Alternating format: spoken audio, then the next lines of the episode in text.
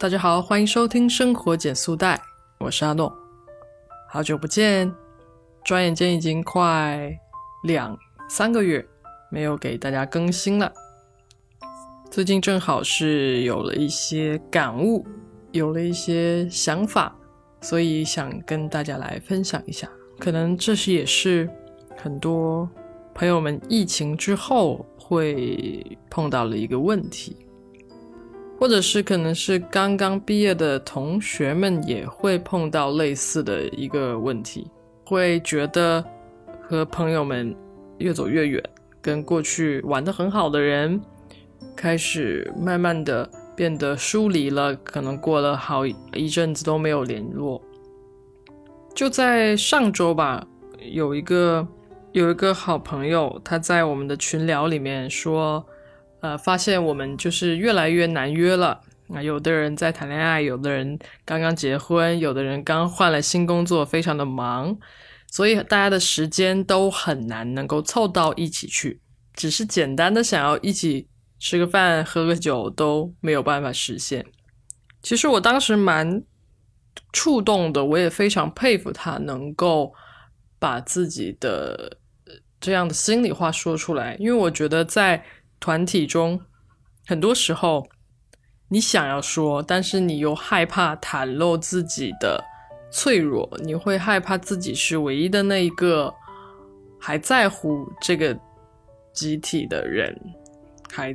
在乎大家是不是能够回到从前，甚至有点像是那个被落在后面的人。有时候我们就是不想要成为那样的角色，所以我觉得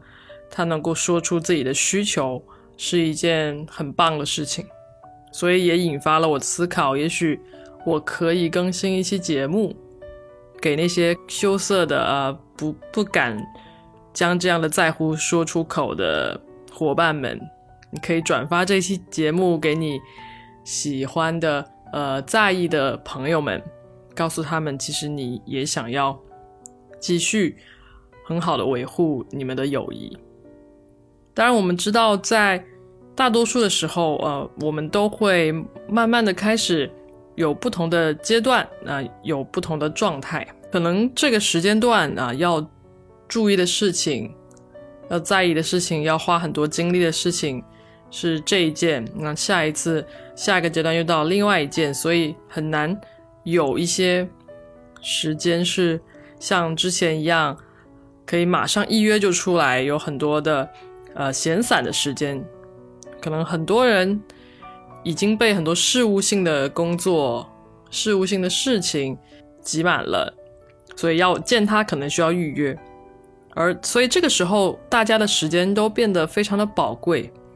但往往也由于我们每个人的状态不同，你特意挤出时间去跟对方见面，然后你发现大家都在说自己的困难，大家都都在表达。自己遇到的问题，而这个时候大家的问题呢都是很不一样的，你就很难获得某一种共鸣，所以有时候我们会甚至有一种嗯在浪费时间的感觉。一旦你有了这样的感觉，你可能就很难会出现下一次的会面了。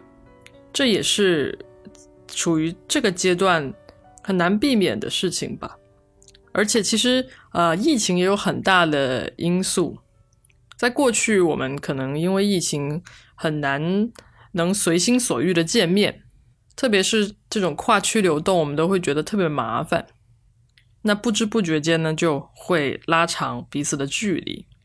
在同一个城市生活的朋友，可能转眼一两个月又不见了，就觉得，哎，怎么又好像很不熟了一样？或者是半年不见都是有可能的。而如果你半年不见都不联系一个人的话，你又会很难，呃，踏出那一步去跟别人恢复联络，所以我们就会有一种感觉，是我和我的朋友们好像越来越远了。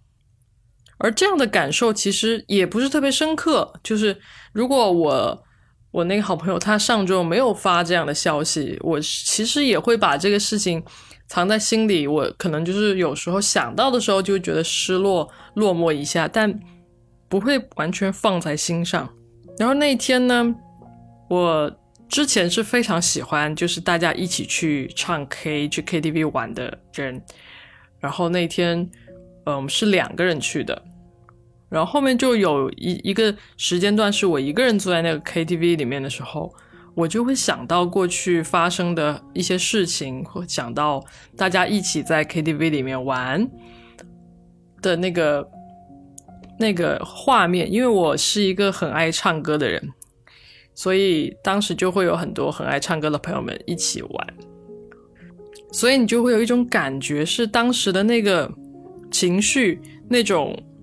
对生活充满憧憬、很有朝气的那个氛围、那个状态又回来了。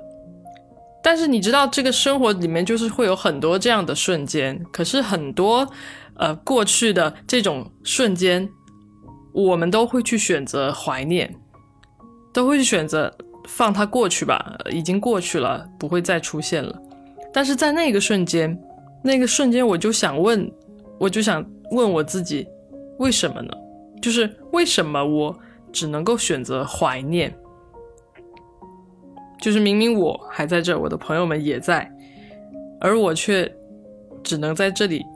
想念那样的生活。其实，在没有更新的这一段时间里面，我就是。总是会在纠结一个问题，就是当我发现我跟我的朋友们有一些距离了，然后我跟甚至有一些过去亲密的朋友，我都说不上话了，因为他们总是在自说自话，他们总是有很多的问题困惑是我无法解答，他们也无法解答的，但是他就一直重复的说，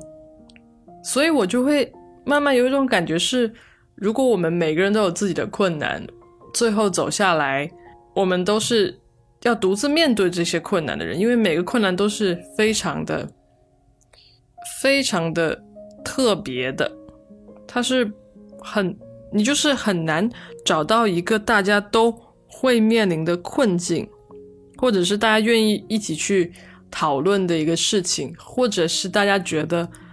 很有希望的一个事情。所以我渐渐的甚至都觉得我的播客都很难再继续更新下去了，因为我没有办法去解决这些一个一个细小的、独特的困难。但是就在坐在 KTV 里那一刻，我觉得好像并不是这样子的。其实如果拉到最本质的地方去说，其实我们的困境是一致的。至少从害怕孤独和向往同伴支持的角度来说是一致的。无论他再自说自话也好，他都是希望有人能够听的。所以，其实，在任何时候，我们都是需要同伴的力量。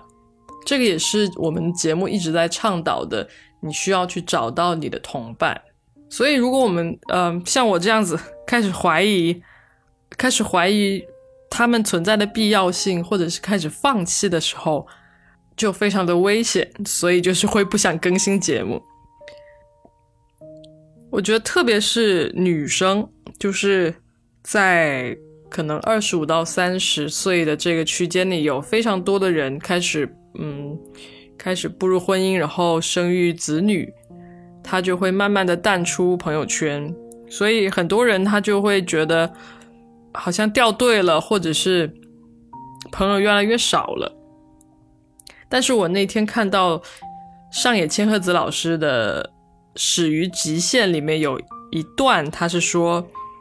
虽然是会出现这样子的一个现象，但是当这个阶段过去之后，你的朋友们还是会回来。而女性的友谊其实是更加的坚韧。就是对比男性的友谊来说，所以我一直都相信，真诚的友谊总是会回来的。只要你们心中彼此都有对这份感情的惦念，总是不会走散的。只是在某个阶段，你们很难去做，会觉得分身乏术了。因为面对自己面对的困难，你已经透支了自己很多的心力了。所以你只能重复的讲，但在这里我又想要提一下，就是，嗯，我们不能够一味的把我们的朋友当做是一个吐苦水的一个垃圾桶，你需要去看他的状态，是有时候我也会跟一些已婚已育的朋友出去吃下午茶，然后我的感觉就是他们根本就不 care 我在不在意那些话题，就是其实我本身就是话很少的人了，但是我其实对那些东西也不是特别感兴趣，我对这些家庭生活家长里短、婆媳矛盾其实并没有很大的兴趣，我可能觉得。很难融入这样的一个对话，但是我其实并没有表表现出来。我在用我的身体力行的状态来告诉他，我很在意我们相处的这个时间。但是我觉得，如果像我这样一直不去表达，其实对方是感受不到的，对方也只是会呃乐在其中，或者是会沉浸在自己的。那个挣扎中，所以我认为一个好的好的知识体系应该把 spotlight 把这个聚光灯平均的放到不同的人的身上，这样你才会知道你们进行哪样子的话题是更合适的，